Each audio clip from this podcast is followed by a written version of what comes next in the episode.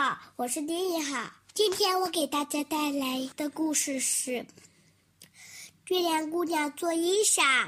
晚上，月亮姑娘出来了，细细的、弯弯的，好像小姑娘的眉毛。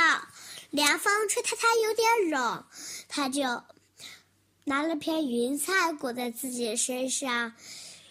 月亮姑娘想，我还是找一个裁缝师傅做件衣裳吧。裁缝师傅给她量好了尺寸，叫她五天以后再来取。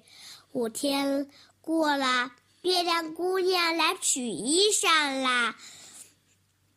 可惜她又长胖了一点，连扣子都扣不上。弯弯的，好像一把小镰刀。裁缝师傅说：“你还是五天以后再来取吧。”月亮姑娘过了五天以后，她来取衣裳了，可是她又长胖了一点，弯弯的，好像一只小船。可是他穿都穿不上。于是裁缝师傅想：“我还是重做了，你五天以后再来取吧。”五天以后，月亮姑娘来取衣裳了。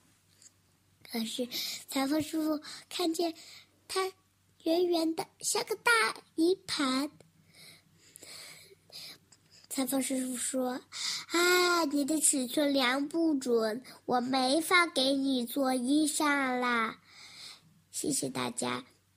今天我给大家带来一首诗，诗的名字叫做《夜市山树》，作者李白。危楼高百尺，手可摘星辰。不敢高声语，恐惊天上人。